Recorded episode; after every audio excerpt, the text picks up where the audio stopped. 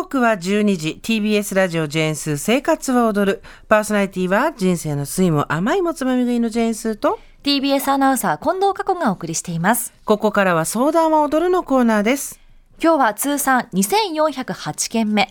ラジオネーム一人っ子のリボンうさぎさん21歳女性からの相談です。私は現在大学4年生21歳の女性で実家暮らしをしています、はい、母親が過保護であることそして考え方を押し付けるような口出しをされることについて悩んでいますこの悩みはもう何年も前から潜在的にあったのですが母親と仲良く楽しくやっていれば別に過保護でもいいとも思っていました。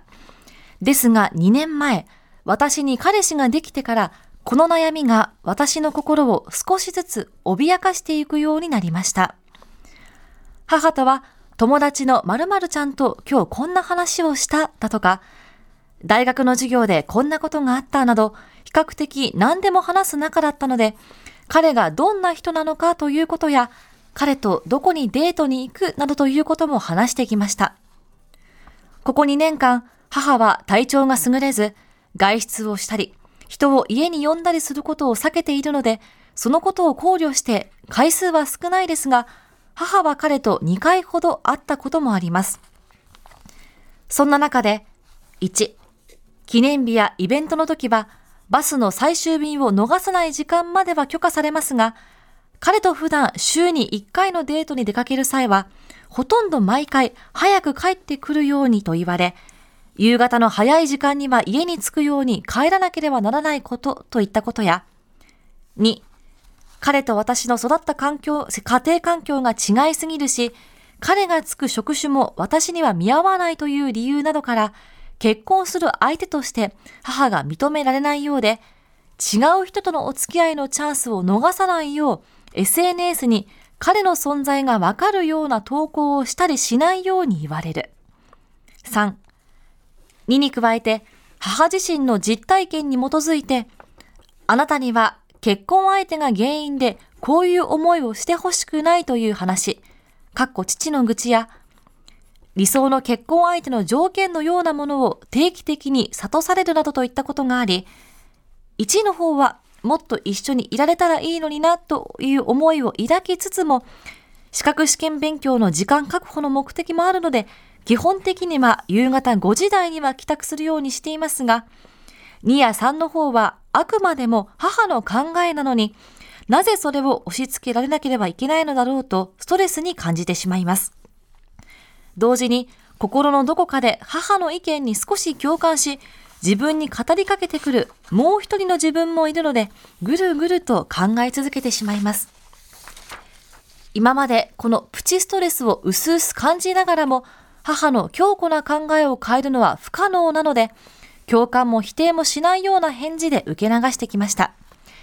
ですが、つい先日、勇気を出して母に私がちゃんと自分で考えて行動できる年齢であることや、今後は細かい口出しをせずに、対等な大人として一定の程よい距離感で接してほしいという旨を伝えました。ですがそれ以降結局変わりません。4月から社会人になるので、お金が貯まり次第一人暮らしをしたいなと密かに思っていますが、仮に一人暮らしをして母から物理的に距離が遠ざかったとしても、結局は頻繁に母が来たり、電話が来たりなどで根本的な悩みは解決されない気がしてなりません。また、彼のことを結婚相手として見たときに、私の母と反りが合わずに認めてもらえないという事態になりそうで、まだ先のことと分かっていながら、彼との関係もどうするべきかと考えてしまいます。私は母に大事にされていて、今の自分があるのも母のおかげだと思う一方で、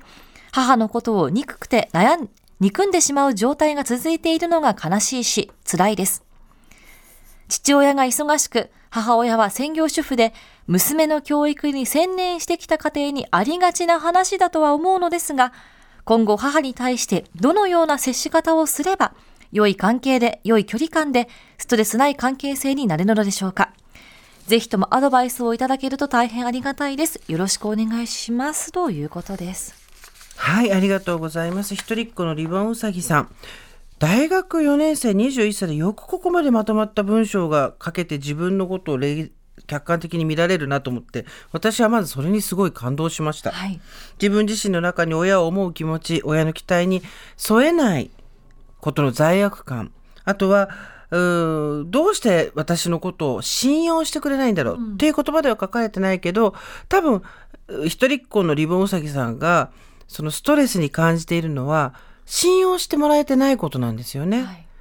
その中でちゃんとお母さんに、えー、自分で考えて行動できる年齢であることや細かい口出しをしないでほしいっていうことを伝えられたのもすごいと思います。で、えー、だから今できることは全部やってると思うし心の中に渦巻いてる思いっていうのはそりゃそうだよそう思っちゃうよねって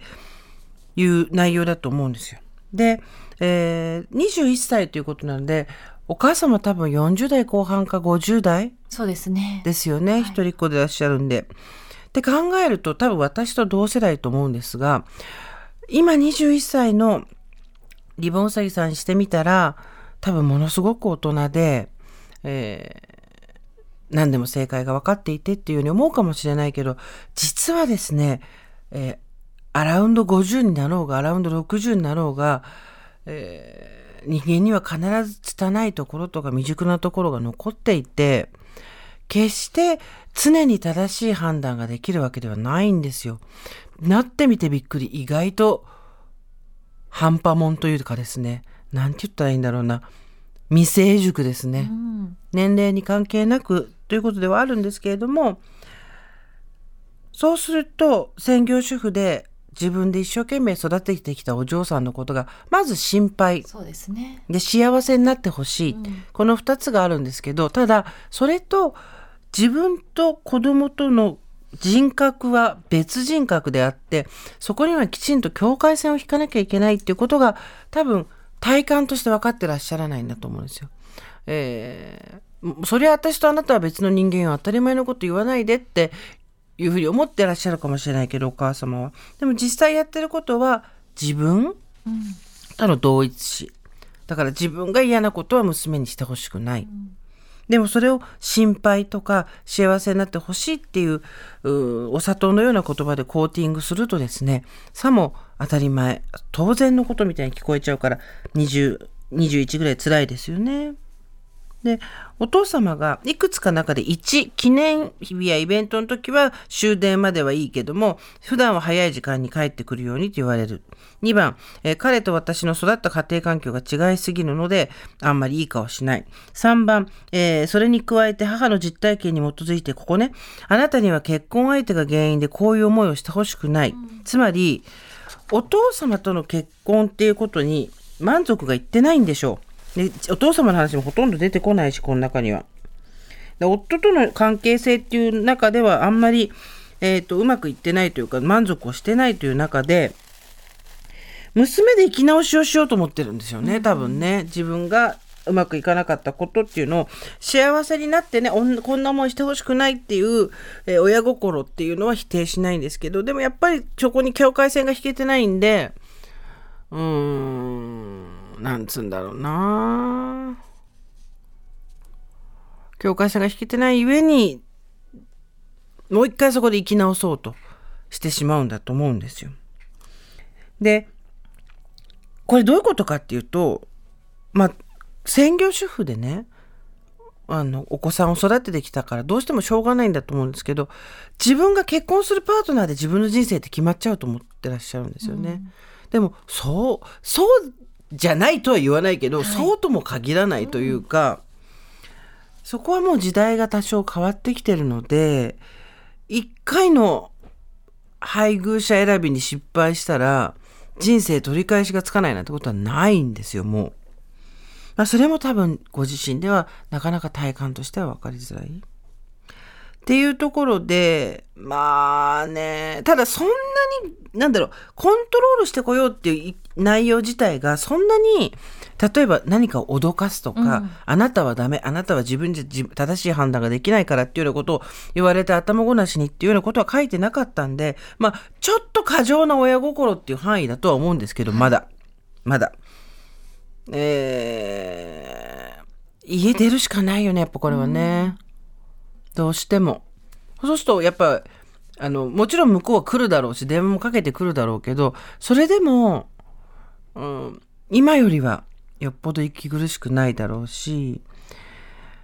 彼のことを結婚相手として見た時に母と反りが合わずにって書いてらっしゃいますけどこれはねまあ21だったらそう思ってしまうのはしょうがないけど今は考えなくていいですよ。好きな人と付き合っていればいいと思う。で良い距離感でストレスのない関係性になるにはどうしたらいいかって書いてあるんですけどこれはもう万人が悩んでることですから親との距離は。一朝一夕で何かがすぐ変わるってことはないと思うんですけどね。あとはまあ自立として彼がどんな人かということや彼とどこにデートに行くなどということも話してきました今までの友達のことがね、うん、全部話してきた、はい、これはこれでもう話さなくていいんすよ、うん、あなたの人生なんだから全部親に報告したり共有したりしなくてあこれ言ったら揉めそうだなとかこれ言ったら心配そうだなと思ったら言わなくていいしいい話だけしときゃいいし、うん、自分も自立の今タイミングなんでしょうね。私の友人もですね、結構過保護というかに悩んでいた子がいたんですけど、うんうん、その子は社会人になって一人暮らしをしました、うんうん、かつ一気に何かバンってやるんじゃなくて少しずつ例えばじゃあこれ夕方早い時間夕方5時ぐらいに帰ってこいって言われたら3回に1回ぐらいちょっとごめん遅れるって帰らなかったり、うんうん、徐々に徐々にそういう親との距離感を話していくっていう作業をしていた子が本当に大学の友達でいましたね、うん、その後はどうですか？その後はもう完全にもう今社会人5年目にもらって一人暮らしで、うん、むしろ週末実家に帰るとか、うん、そういういい関係に戻れたので、少しずつ一歩ずつもちろん育ててくれたお母さんに感謝いっぱいですけどもお父さんにも感謝いっぱいですけども、やっぱもう一人の人間として一歩ずつ歩んでいくというか、距離感探りながら生活していくっていうのがいいのかなって思いますね。あの本当にすぐに何かが解決することはないしこれから、えっと、いろいろあると思うんですけどその過保護だったり強固な考えを持ってたりっていう中でもまだそのさっきも言ったように嫌な言葉でコントロールをしてきたりとかっていうことはこの文言の中には文明の中にはなかったので、うん、えー、今うまくフェードアウトを始める時なのかもね。あので母のことを憎んでしまう状態が続いてるのが悲しいし辛いですって書いてあるんですけど気持ちはわかるんですけどそこは引き受けましょう。親に対する愛憎引きこもごもっていうものを、え、引き受けるのも自立の一歩だと思うし向こうがなんか嫌がらせをしてきてるとかだったら別ですけど、まあ自分のことを好きなのもわかるし、えー、自分も母のおかげで育ってきたっていうのもわかるしでも私のことを管理下に置こうとするっていうことは本当に嫌嫌で信用されてないのも憎いっていう気持ちもわかるけどそういう、えー、相反する気持ちを持っていくっていうのが親との関係性を自立した大人として保つっていうことなので、えーそうだね辛いねっていうことはできるけどまあでも引き受けなよって感じかな、うん、まあお父さんと話をしてっていうのも一生思ったけどあんまどう思ってんだろうね、あとお母さんがなんかちょっと趣味とか見つかるといいね。ねちょっと体調が優れないって書いてあったら、うんうん、例えばお家で映画見てみるとか、そうだね。何かそういうこともできたらいいですね。ハマるドラマを見つけるとか、うんうん、なんかこうリボンウサギさんだけじゃない他のものに興味があると行くといいから一緒に一回なんかドラマ見てみるとかさ、うん、なんだろうスポーツの応援でもいいわけじゃない、ね、あと例えば手を使った手芸やってみるとか、ね、これから寒い時期もありますし、うん、そうそう。なんかちょっと自分以外のところで興味を持つものっていうのを探す手伝いなんかをするのはありだよね。そうですね。いろいろとあのー悩んでるところもあると思うんですけどちゃんと口にを出して細かい口出ししないでほしいっていうのを伝えられたのは素晴らしいと思うんで、うん、お母様がね自分がしてることは何かって言ったら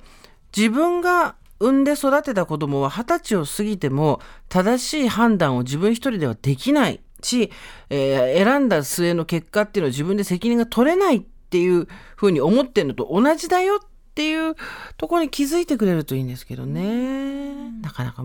時間はかかると思うけど頑張ってください。